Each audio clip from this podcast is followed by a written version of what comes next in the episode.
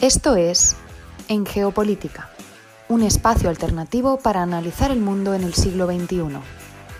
Escúchanos en iVoox, Anchor, Spotify y Google Podcast. Igualmente, síguenos en Facebook, Twitter y Telegram como en Geopolítica, en Instagram como en Geopolítica 21.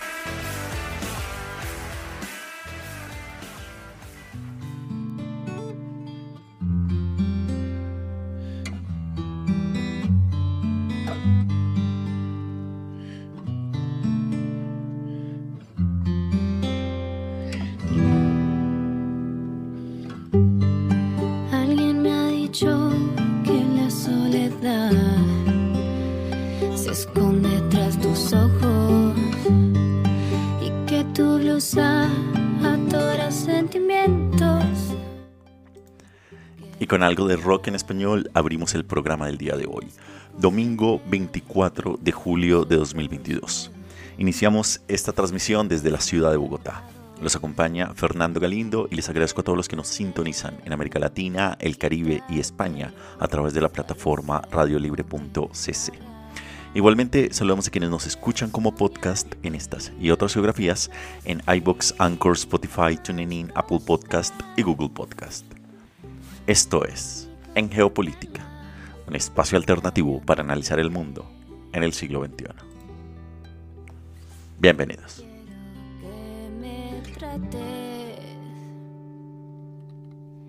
Suavemente.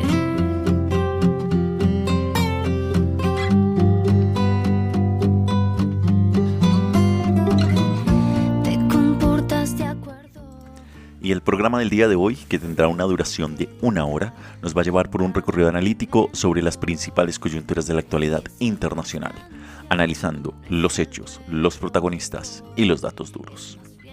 Iniciaremos este programa hablando sobre inflación y la crisis alimentaria global. Seguiremos con nuestra sección Lo que estamos viendo en su primer bloque, hablando sobre el nerviosismo alimentario en la Unión Europea y la votación presidencial en Sri Lanka.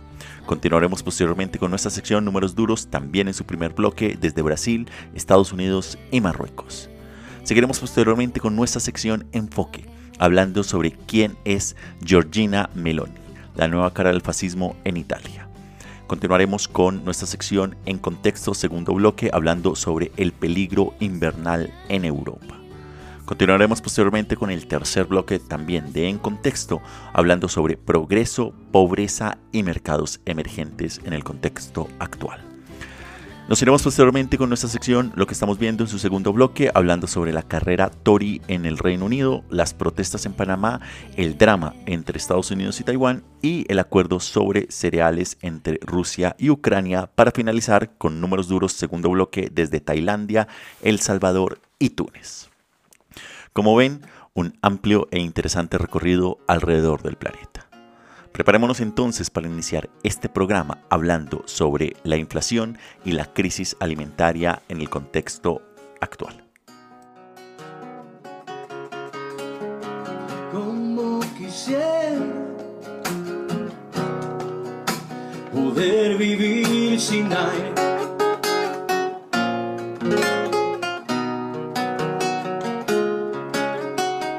Como quisiera poder vivir sin agua.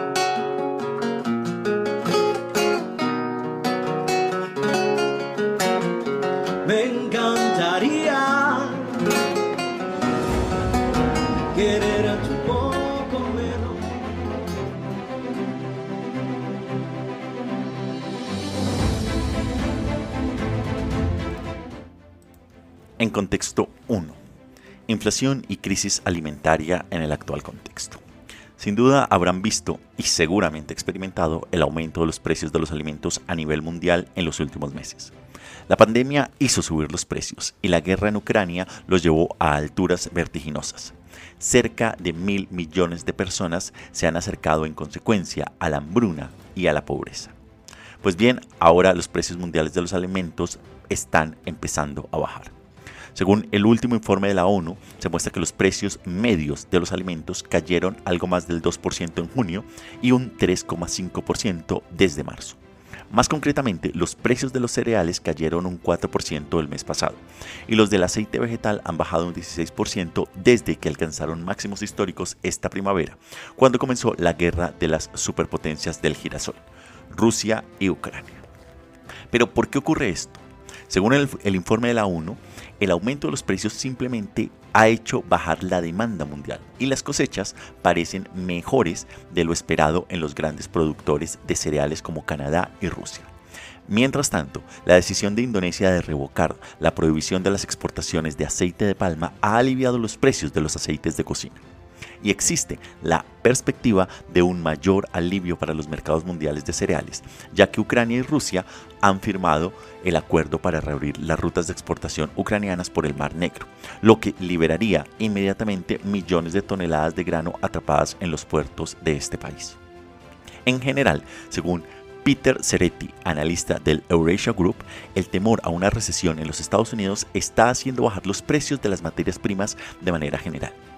Estas son indudablemente buenas noticias, aunque depende, según el analista David Laborde, investigador principal del Instituto Internacional de Investigación sobre Políticas Alimentarias, dependería mucho de cómo se vean. Y es que los precios siguen siendo un 23% más altos que hace un año y un 60% más altos que antes de la pandemia, cuando los cierres y la escasez de trabajadores pusieron en jaque las cadenas de suministro de alimentos en todo el mundo.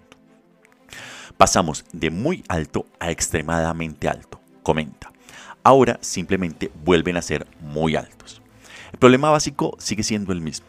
Cuando las economías se recuperaron de la pandemia en 2021, y la, demanda mundial de alimentos superó los suministros que se habían visto mermados por los cierres, la escasez de mano de obra y el mal tiempo. Esto agotó los inventarios de alimentos del mundo, incluso antes de que la guerra en Ucrania supusiera un choque adicional para estos precios. Al mismo tiempo, la pandemia mermó la renta posible de miles de millones de personas en todo el mundo, dificultando el acceso a los alimentos. Ahora mismo, comenta Laborte, el analista, lo que necesitábamos es un año en el que la oferta supere a la demanda para que el mundo vuelva otra vez a la normalidad. La pregunta entonces sería si esto podría ocurrir el próximo año.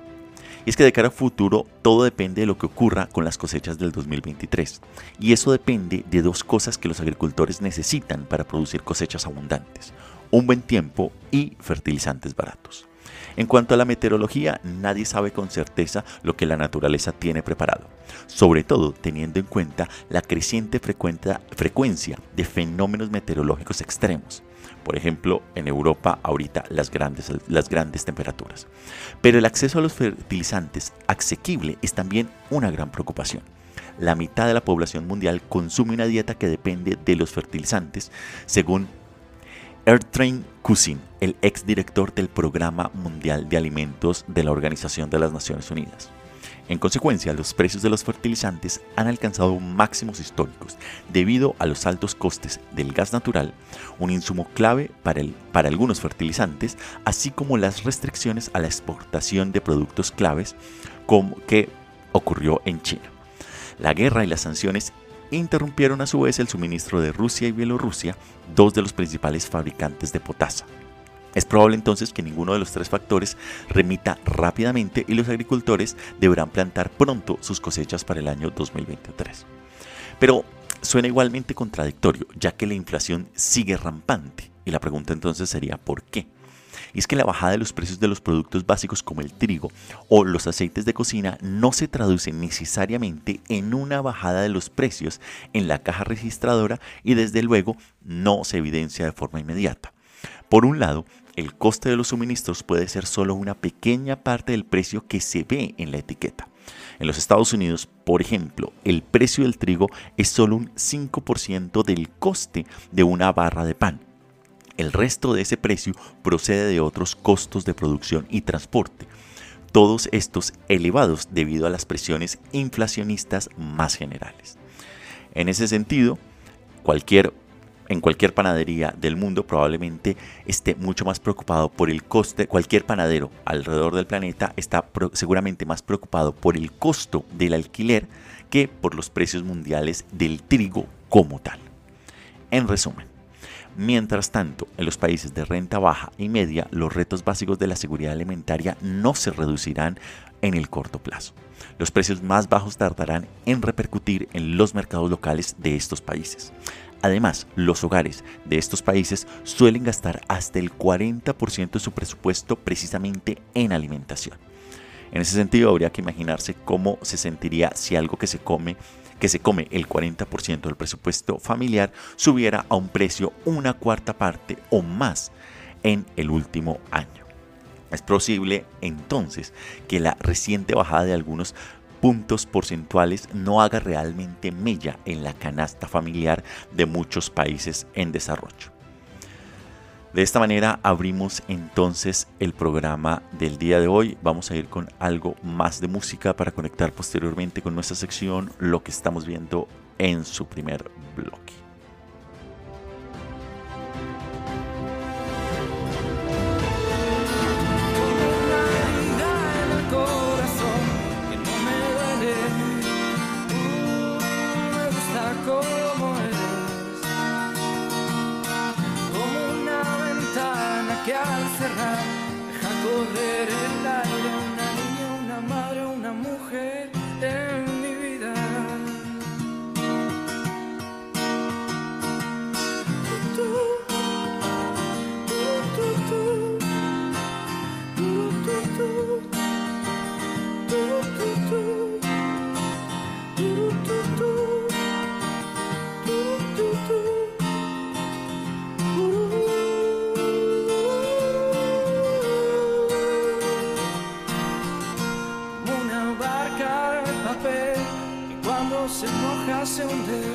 Como una manzana que Lo que estamos viendo. Vamos a irnos a la Unión Europea y posteriormente a Sri Lanka. Iniciemos en la Unión Europea. Y es que la Unión Europea ha relajado las sanciones contra varios de los principales bancos rusos en un movimiento para abordar los altos precios mundiales de los alimentos. Aún no hay restricciones occidentales sobre los alimentos o los productos agrícolas rusos específicamente. Muchos comerciantes mundiales han evitado aceptar cargamentos rusos porque los barcos rusos que financian esas exportaciones están sancionados. Otro de los elementos que ha jugado allí es precisamente que las grandes aseguradoras occidentales también han retirado precisamente el aseguramiento de cualquier tipo de embarcación rusa, en independencia de si es esta militar o comercial. En ese orden, la noticia llega en un momento en el que Ucrania y Rusia han firmado el acuerdo negociado por la ONU para reabrir las rutas marítimas ucranianas del Mar Negro para la exportación de cereales. Antes de que Rusia invadiese Ucrania, ambos países eran los principales exportadores de cereales y aceites de cocina, y Rusia era uno de los principales exportadores de fertilizantes. La guerra y las sanciones interrumpieron gran parte de estos envíos, haciendo subir los precios de los alimentos a nivel mundial y poniendo en peligro los medios de vida y la seguridad alimentaria de cientos de millones de personas alrededor del planeta. Aunque los precios mundiales de los alimentos han disminuido desde que alcanzaron máximos históricos en mayo, sigue siendo, como mencionábamos precisamente en la sección de En Contexto, un 23% más alto que hace un año, según precisamente el informe de la ONU. Y desde el levantamiento de algunas sanciones en la Unión Europea nos vamos ahora a Sri Lanka. Y es que tras la dramática dimisión de Gotabaya Rajapanska la semana pasada, el Parlamento de Sri Lanka aprobó el miércoles a su también impopular sucesor, en medio de un malestar social masivo provocado por el colapso económico y la crisis política. Ranil Wickremesinghe el ex primer ministro nombrado presidente en funciones tras la marcha de Rajapanska fue confirmado en el cargo por la mayoría de los diputados frente al poco conocido aspirante de la oposición Dulas Alajaperuma.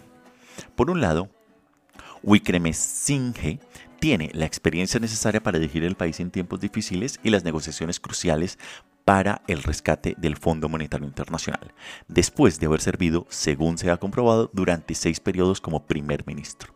Por otro lado, la mayoría de los manifestantes lo quieren fuera porque lo consideran un leal a Rajapanska.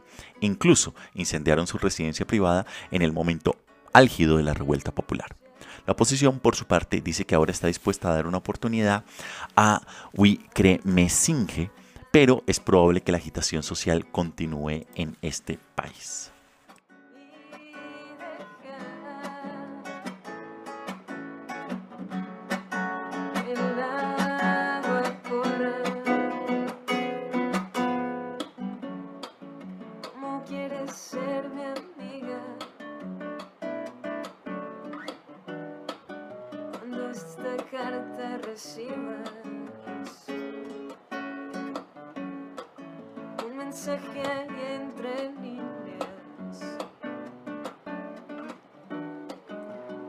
Vas a ser mi amiga cuando uno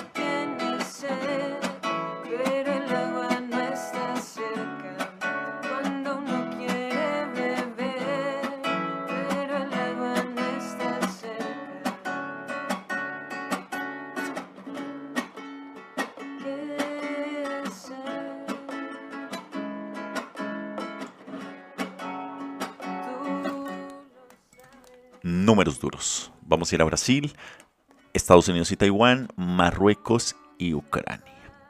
Iniciemos en, en Brasil. El número que nos lleva allí es 20, y es que el máximo tribunal electoral del Brasil emitió 20 refutaciones a la reciente afirmación del presidente Jair Bolsonaro de que el sistema de votación electrónica utilizado desde el año 1996 es vulnerable. Bolsonaro suele insinuar que impugnará el resultado si pierde las elecciones presidenciales de octubre frente al expresidente Luis Ignacio Lula da Silva, quien lidera las encuestas con un amplio margen. Nos vamos ahora a los Estados Unidos y Taiwán y el número allí es 25. Y es que Nancy Pelosi visitará al parecer Taiwán el mes que viene, si- siendo en consecuencia la primera presidenta de la Cámara de Representantes de Estados Unidos en hacerlo desde que Newt Gingrich, antiguo presidente de la Cámara de Representantes, viajara a la isla hace 25 años. La visita todavía está por confirmar, pero sería una señal de que los funcionarios y legisladores estadounidenses están estrechando los lazos con Taiwán en medio de una rivalidad mucho más amplia entre los Estados Unidos y China. El siguiente número nos lleva a Marruecos y es 33. Y es que Marruecos ha condenado a 33 inmigrantes africanos a penas de cárcel por intentar escalar el muro fronterizo con el enclave español de Ceuta. El episodio de finales de junio, el primer intento de este tipo desde que Marruecos y España arreglaron sus relaciones con el Sáhara Occidental, se cobró la vida de otros 25 inmigrantes. Y el siguiente número es 1 y nos lleva a Ucrania y en relación a los Estados Unidos, y es que la primera dama de Ucrania, Olena Zelensky, visitó el Congreso de los Estados Unidos el miércoles, meses después de que su marido lo hiciera virtualmente, y se trata de la primera visita de Zelensky a los Estados Unidos, donde está tratando de conseguir apoyo para la guerra en Ucrania, reuniéndose con legisladores, con el secretario de Estado Anthony Blinken y con su homóloga, la esposa del presidente Joe Biden.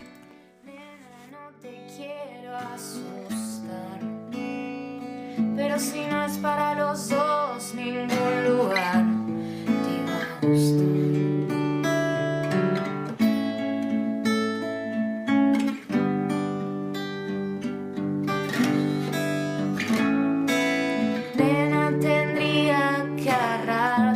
Los pelos y arrastrarte hasta las puertas del cielo.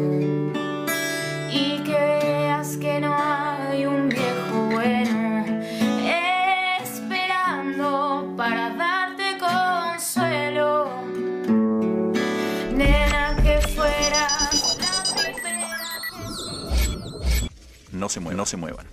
Aún por, Aún por venir en geopolítica. geopolítica.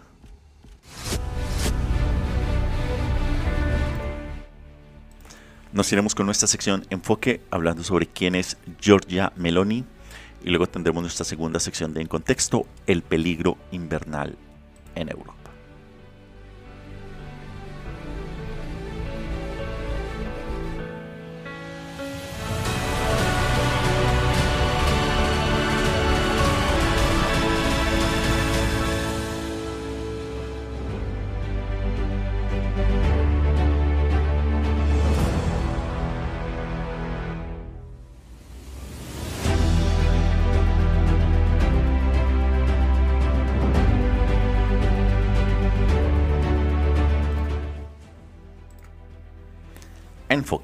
¿Quién es Giorgia Meloni? Y es que tras 17 meses de relativa estabilidad, la política italiana vuelve a ser una montaña rusa. Y un país que ha tenido 18 gobiernos en 34 años, pronto tendrá uno nuevo. Con el colapso de la coalición de Mario Draghi es probable que se celebren nuevas elecciones en septiembre o, o en octubre. Pero, ¿quién dirigirá dirigiría ese posible gobierno? Evidentemente es demasiado pronto para saberlo, dado la naturaleza cambiante de la política italiana. Pero ahora es un buen momento para volver a observar de cerca a la figura de Giorgia Meloni, líder del partido en estos momentos más popular de Italia, quien es precisamente heredero del fascismo italiano. Y es que hace cuatro años, Matteo Salvini, quien era considerado el quien se consideraba como el posible primer ministro en ciernes de Italia, hasta que una serie de errores políticos lo dejaron en la posición. Entonces se llegó al COVID-19 en el, el COVID-19, el COVID en el año 2022 que devastó Italia, afectó su economía, desdibujó la fuerza del mensaje anti-Unión Europea de Salvini y dejó al país eh, aliado, al país dependiente también de algunas ayudas en el marco de la Unión Europea, del rescate europeo. Draghi, por su parte, era el expresidente del Banco Central Europeo y un conocido tecnócrata, y terminó convirtiéndose en el hombre del momento. De esta manera, en febrero del 2021 formó un gobierno de unidad nacional. Ante la necesidad de colaborar con la Unión Europea en el alivio financiero del país, Draghi tendió la mano tanto a la izquierda como a la derecha. El Partido Democrático de centro izquierda y el Partido Antisistema 5 Estrellas aceptaron unirse a su coalición. Y, lo que es más importante, también lo hizo la Liga, el partido de Salvini. Fue entonces cuando Salvini y Liga empezaron a caer en las encuestas. Algunos votantes a los que les gustaba su forma de agitar el puño contra los inmigrantes y sus ataques a los líderes de la Unión Europea, decidieron que Salvini se había vendido al unirse al gobierno de Draghi que ha aceptado las exigencias de reformas de la Unión Europea a cambio de los fondos de rescate para el caso de la pandemia. En busca de una alternativa de extrema derecha, entre comillas, más auténtica, muchos de estos votantes se dirigieron a los hermanos de Italia, el mayor partido del Parlamento que queda fuera de la coalición de Draghi. Fue así como la líder de ese partido, Giorgina Meloni, empezó a subir en las encuestas. Pero ¿quién es ella? Con solo 45 años, Meloni tiene más de dos décadas de experiencia en la política italiana. Cuando era adolescente se unió a las juventudes, de, juventudes del movimiento social italiano, el movimiento, un partido fascista apenas reconstruido y que ha estado inspirado precisamente en el fascista italiano Benito Mussolini. Tras pasarse a la derechista Alianza Nacional, se convirtió en ministra de la Juventud en uno de los muchos gobiernos del ex primer ministro Silvio Berlusconi en el año 2008. Para el año 2014 ayudó a fundar Hermanos de Italia. En materia de inmigración, el partido ha adoptado una línea aún más dura que Liga. Los hermanos han pedido bloqueos para impedir que los inmigrantes lleguen a los puertos italianos. Meloni quiere aumentar la tasa de natalidad de Italia para aliviar la necesidad de mano de obra inmigrante.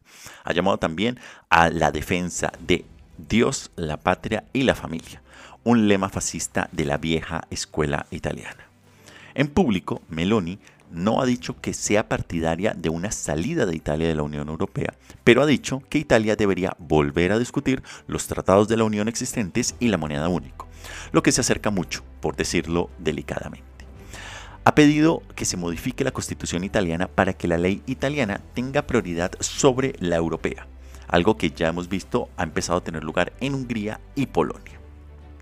Si Meloni o cualquier otra persona de su partido se convierte en primer ministro, su actitud hacia la Unión Europea y sus instituciones se enfrentará a un intenso escrutinio, tanto dentro como fuera de Italia. La recuperación de la economía italiana después de la pandemia sigue significando la cooperación con la Unión Europea para acceder a los fondos de desembolso de la ayuda COVID. Y eso depende de que continúe la reforma de la gestión económica de Italia. Meloni ha adoptado una posición firme a favor de los esfuerzos de Ucrania y de la Unión Europea para ayudar al país a repeler la invasión rusa. Eso demuestra que su pragmatismo político podría imponerse, entre comillas, al nacionalismo cuando sea necesario para impulsar la credibilidad de su partido como líder de gobierno. Pero sin duda tendrá que demostrar a los escépticos que su tradicional euroexcepticismo impediría a Italia obtener la ayuda de la Unión Europea que necesita también para recuperar su economía. Y Llegar hasta ahí puede ser un proceso muy duro para la todavía agitada economía italiana. En cualquier escenario, lo que es realmente preocupante es precisamente el auge que ya se evidencia en la votación, precisamente de figuras como Giorgina Meloni y las nuevas caras del fascismo en Italia.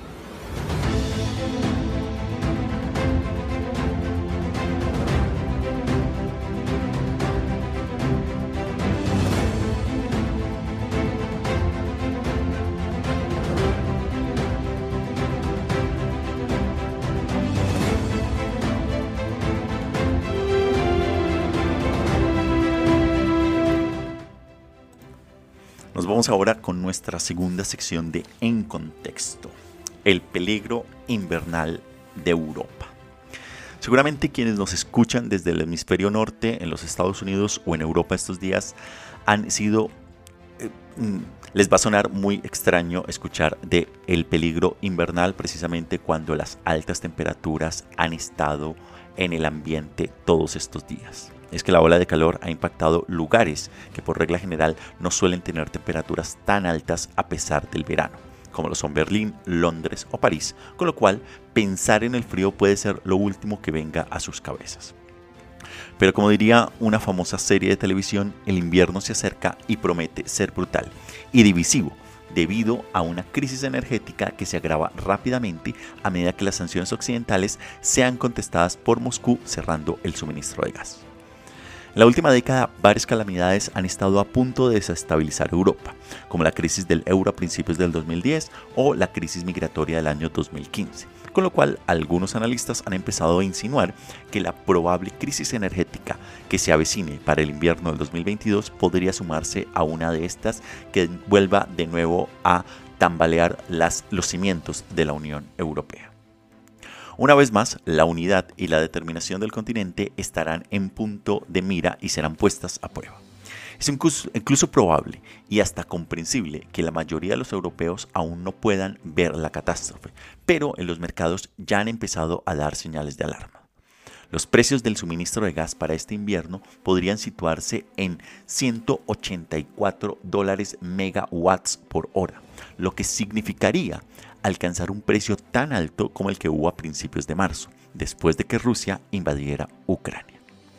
Los gobiernos europeos están preparando rescates de las empresas de servicios públicos en Francia y Alemania, y algunos inversores apuestan porque estas empresas industriales podrían quebrar a finales de este año a medida que el racionamiento se afiance mientras que la mayoría de los políticos europeos no se ponen a tono con el público sobre las duras decisiones que se avecinarían. Incluso los comerciantes de energía acostumbrados a guerras y golpes de Estado han empezado a preocuparse. Es que desde que los tanques rusos entraron en Ucrania existe el peligro de una grave crisis energética.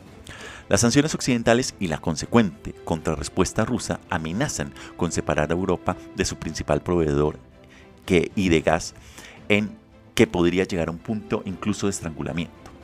Para entender esto hay que recordar que Rusia provee tres cuartas partes de la demanda energética del continente y las cifras son más altas en algunos países, como se sabe en Alemania. A diferencia del petróleo y el carbón, que son fungibles y se comercializan a nivel mundial, el gas debe ser transportado como gas natural licuado, utilizando instalaciones que tardan años en construirse o en reconfigurarse. Como seguramente se sabe en Moscú, el gas es también un mercado en el que Rusia tiene el sartén por el mango. Su economía colapsaría sin las exportaciones de petróleo que, en promedio, han supuesto el 10% de su Producto Interno Bruto en los últimos cinco años, por lo que Rusia ha hecho esfuerzos extraordinarios para romper el embargo de crudo occidental. Pero Rusia puede vivir sin las exportaciones de gas, que solo representan el 2% de su Producto Interno Bruto. En ese sentido, al cerrar el grifo de sus gasoductos, cree que puede y podría infligir muchísimo más dolor a Europa y de hecho, de esa manera también contrarrestar parte de las sanciones. Hace unas semanas parecía que toda Europa podría escapar de, la peor, de, la, de lo peor, precisamente accediendo a cargamentos de gas natural licuado procedentes de los Estados Unidos y de otros lugares. La demanda de gas en consecuencia es, estacional. ¿Qué quiere decir esto? Por lo que es vital acumular reservas precisamente en primavera y verano. Y es que de un temible 26% en marzo, en junio los tanques de gas de Europa estaban llenos a la mitad y, e iban en camino a alcanzar el 80% en noviembre, el mínimo necesario para pasar el invierno. Pero ahora el panorama vuelve a empeorar, y es que los fallos en un yacimiento noruego, así como el calor que genera la demanda de electricidad para el aire acondicionado por esta ola de calor, ha hecho que hayan tenido que apelar a las reservas. Pero el gran problema es el flujo de gas a Europa desde Gazprom, el monopolio ruso del gas, el cual ya está funcionando a mitad del nivel normal y se ha reducido aún más. Y es que Rusia ha comentado que desde el 11 de julio el Nord Stream 1, el importante gasoducto, fue sometido a un mantenimiento que se completó para la fecha del 22. Pero no se ha compensado el gas aumentando el suministro a través de otros oleoductos alternativos que pasan, por ejemplo, por Ucrania. Y esto indudablemente responde a las razones obvias de la guerra. Lo que sin duda termina, no deja de ser una estrategia del Kremlin para reducir deliberadamente el suministro y empezar a presionar a Europa por diferentes medios. En consecuencia, los precios de la entrega dentro de, entre 2023 y 2024 puedan ser, según algunos analistas, hasta cuatro veces superiores a los normales. Los consumidores que utilizan el gas directamente para la calefacción en la cocina, así como indirectamente como electricidad, tienen poca idea en consecuencia de lo que esto podría afectarlos. Por el momento, muchos están protegidos por los topes de precios, las subvenciones y los contratos a largo plazo. Un ciudadano alemán en promedio paga al menos un 70% menos que el precio del mercado del gas. Los usuarios industriales, como las empresas químicas o vidrieras, están en problemas, así como una amplia lista de empresas, entre las que se encuentran muchos campeones alemanes. Y es que en toda la zona euro, la interrupción de los flujos de gas ruso podría reducir el crecimiento del Producto Interno Bruto en un 3,4% de los puntos porcentuales y aumentar en consecuencia la inflación en un 2,7%, según el Union Bank of Switzerland el famoso Banco de Suiza. En Alemania, al tanto, por tanto, el golpe podría ser incluso peor. Y es que se puede pensar que una recesión y una inflación serían tolerables después de todo. En el año 2020, el golpe del COVID en Europa hizo que el Producto Interno Bruto cayera un 6%, pero la amenaza energética es más insidiosa la escasez podría desencadenar un comportamiento competitivo, ya que los estados acapararán el gas e impedirán que fluya a sus países vecinos. Gran, Bretaña ha de hecho amenazado con ello. Las diferencias en los precios al por mayor del gas en los distintos países de la Unión Europea sugiere que las empresas temen por una ruptura del mercado único.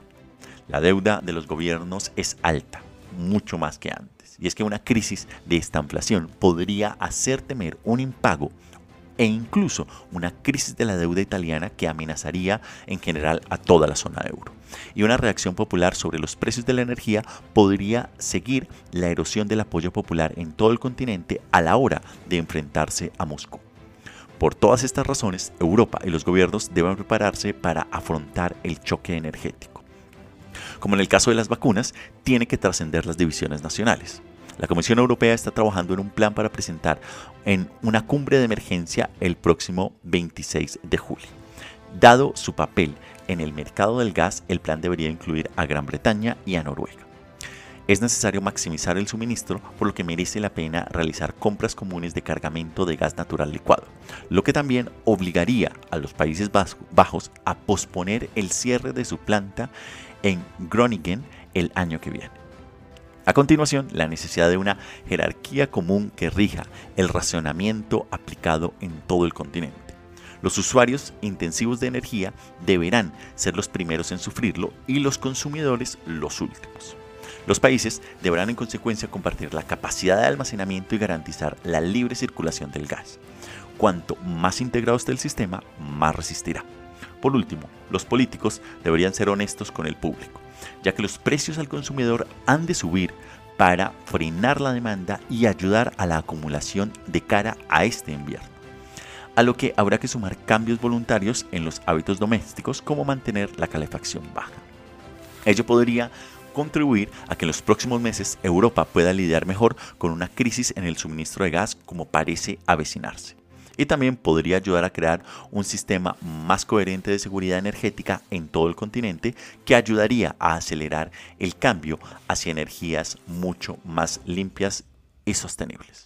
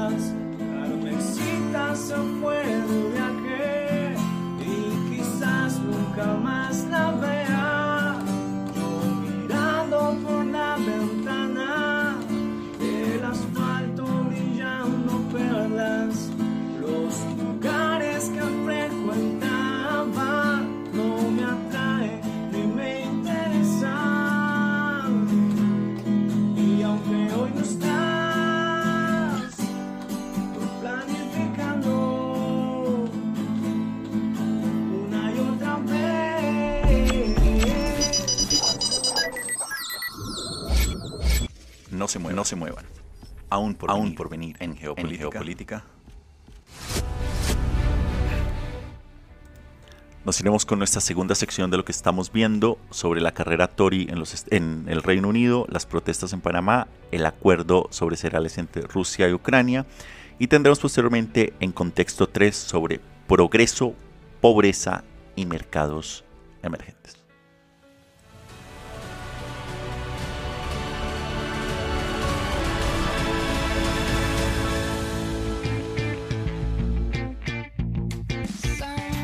Esto es En Geopolítica, un espacio alternativo para analizar el mundo en el siglo XXI. Escúchanos en iVoox, Anchor, Spotify y Google Podcast.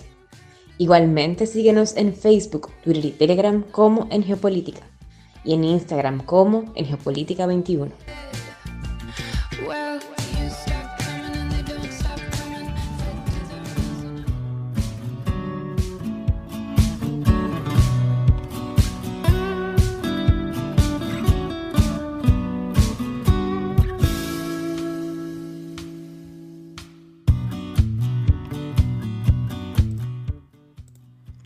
Lo que estamos viendo. Vamos a dar una rápida mirada a la carrera por en el Reino Unido en el partido Tory. Y es que los diputados conservadores votaron el miércoles pasado a favor de que Rishi Sunak y Liz Truss pasen a la ronda final de votaciones para el liderazgo de su partido. Y es que justo precisamente desde el viernes pasado también unos 160 mil miembros del partido en todo el país comenzaron a votar por correo para decidir cuál de los dos será el próximo primer ministro del Reino Unido. El resultado de la votación no se conocerá sino hasta el 5 de septiembre. Sunak es más conocido por haber sido canciller du- durante la pandemia y por haber dirigido un fuerte gasto para impulsar la debilitada economía del Reino Unido. Aunque fue multado por su implicación en los escándalos del cierre del saliente primer ministro Boris Johnson, Sunak fue uno de los primeros en señalar su falta de confianza en Boris Johnson al momento de dimitir. Por su parte, Trust ha sido tanto secretaria de Comercio Internacional tras el Brexit como ministra de Asuntos Exteriores. Hasta el momento, los candidatos han competido por los votos entre sus compañeros diputados. Ahora deben ganarse los corazones y las mentes de las bases de su partido. Una encuesta del YouGov realizada esta semana entre los miembros del partido mostró un apoyo a Trust del 54%, mientras que el candidato rival eh, eh, obtuvo el 35%, Sunak. Pero todo todavía está en juego ya que tras el debate televisado entre los finalistas que inició la campaña electoral del Reino Unido están ejerciéndose los votos por correo. El nuevo primer ministro tendrá entonces que convencer al resto del país de que los Tories no se limitan solamente a escuchar a sus propios miembros del partido, sino que pueden también congregar las diferentes intenciones de los otros votantes en otros espectros políticos dentro del Reino Unido. Desde Londres nos vamos ahora al Istmo de Panamá y a las protestas en este país. Y es que en otro ejemplo de cómo la inflación causada por la pandemia y la guerra en Ucrania está avivando la agitación social en todo el mundo, este país centroamericano lleva semanas paralizado por las protestas por el alto costo de los alimentos y la gasolina. Las manifestaciones comenzaron a finales de junio, alimentadas por imágenes de legisladores que se divertían con botellas de whisky de 340 dólares y han continuado a pesar de que el gobierno bajó los precios de la gasolina el fin de semana.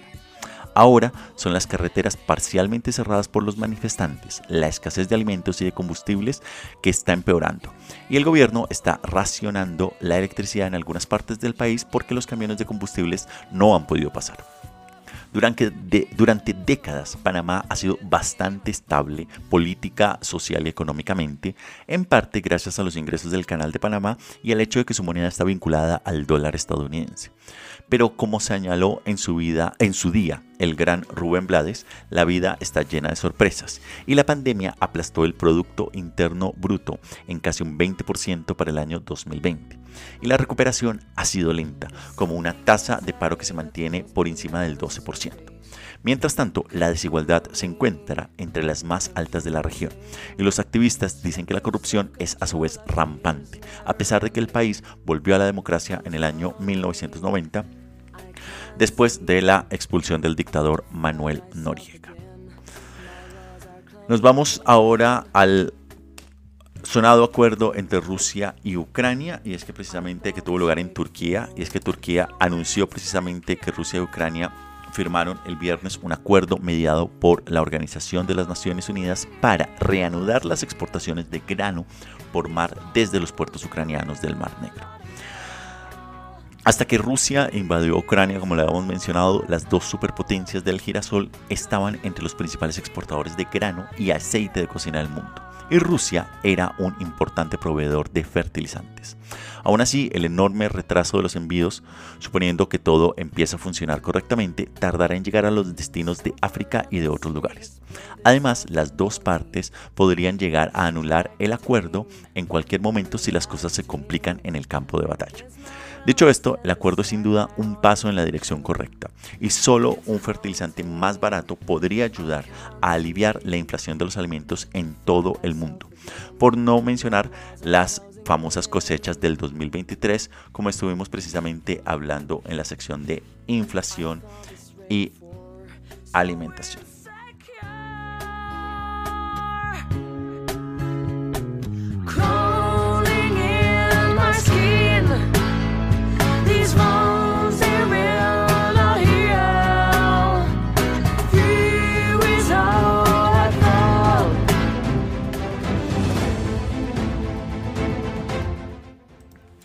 Nos vamos con nuestra tercera sección de En Contexto, Progreso, Pobreza y Economías Emergentes. Y es que la crisis de los mercados emergentes son ahora más difíciles de resolver, pero suponen una menor amenaza para la economía mundial. ¿Cómo es esto? Cada vez que la Reserva Federal de los Estados Unidos sube los tipos de interés de los inversores, se preocupan reflexivamente por una crisis en los mercados emergentes. Hoy podría parecer que se está cumpliendo el patrón habitual. El 27 de julio se espera que la Reserva Federal suba los tipos de en otros en un 4 puntos porcentuales. Mientras tanto, Sri Lanka se ha quedado sin divisas. Argentina se enfrenta de nuevo a un posible impago y muchos países pobres están en problemas. Si se mira con más atención, la economía mundial se ha transformado de tal manera que la naturaleza y las consecuencias de los mercados en emergentes también ha cambiado. La crisis arquetípica de los mercados emergentes tuvo lugar entre los años 1997 y 1998, cuando la Reserva Federal que atrajo los capitales a Estados Unidos rompió la paridad de la moneda tailandesa, lo que provocó un, pánico que afectó a Corea del Sur e Indonesia. Luego se extendió a Brasil y Rusia y al famoso Long Term Capital Management, LTCM, un fondo de cobertura de Wall Street que también se hundió. La calma se restableció gracias a la Reserva Federal y al Tesoro que convencieron a los bancos estadounidenses para que renovaran sus préstamos y también al Fondo Monetario Internacional. Tres funcionarios estadounidenses que dirigieron esta acción fueron apodados de manera bastante laxa y amable como el Comité para Salvar el Mundo.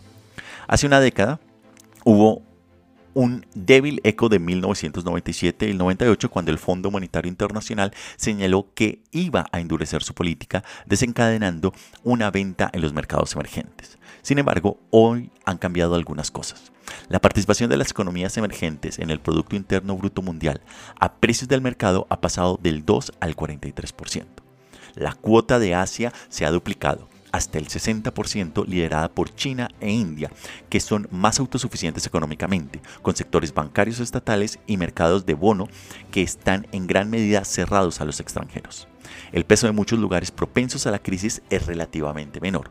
América Latina representa un 5% del Producto Interno Bruto Mundial y el 1,4% del valor bursátil. Otro cambio es que muchos mercados emergentes se han alejado de la fijación de la moneda, la deuda en dólares y el endeudamiento extremo, externo. Hoy en día solo el 16% de sus deudas están en moneda extranjera. Los gobiernos cada vez más confían en los bancos locales. En lugar de crisis repentinas que se extienden a través de las fronteras en y hacia Wall Street, muchos lugares se enfrentan a una combustión lenta y de cosecha propia de inflación o de bancos zombies, que en el argot financiero los bancos zombies se entienden como instituciones financieras con un patrimonio neto negativo, es decir, menor que cero, pero que continúa operando porque se mantiene su capacidad para pagar deudas mediante créditos gubernamentales implícitos o explícitos. En ese orden, un colapso del sistema financiero de China perjudicaría el crecimiento mundial porque la economía de China evidentemente es muy grande mas no porque los inversores de otros lugares estén directamente expuestos. El último cambio es que incluso cuando los acreedores extranjeros son importantes, su perfil es diferente. Por ejemplo, el Club de París de Acreedores, compuesto en su mayoría por países ricos e instituciones multilaterales como el Fondo Monetario Internacional, representa menos del 60% de la deuda de los países más pobres frente a más del 80% para el año 2006. China representa aproximadamente una quinta parte. La buena noticia es que el pánico en los mercados emergentes parece menos propenso a infligir daños graves en el resto del mundo. Según la revista The Economist, se calcula que los países con mayor riesgo de impago representan hoy en día solo el 5% del Producto Interno Bruto y el 3% de la deuda pública mundial. La mala noticia es que estos lugares tienen una sumatoria de 1.400 millones de personas, es decir, el 18% de la población mundial, y se enfrentan a un enorme reto humanitario con una mayor carga de deuda, los tipos de interés y el encarecimiento del petróleo y de los alimentos. Además, la nueva distribución de sus deudas significa que es más difícil llegar a acuerdos para su alivio. Occidente quiere dar una ayuda que vaya, no quiere dar una ayuda que vaya a parar a los bolsillos de los acreedores, en este caso chinos. Mientras que China es reacia a participar en la reestructuración de la deuda, aunque cualquier comité de rescate necesita indudablemente la participación de Pekín. Como resultado, aunque la crisis de los mercados emergentes supone un peligro menor para la economía mundial, lo que sí supone un peligro mayor y una afectación directa es precisamente a las grandes poblaciones que quedarían y estarían afectadas de, por parte de esos países.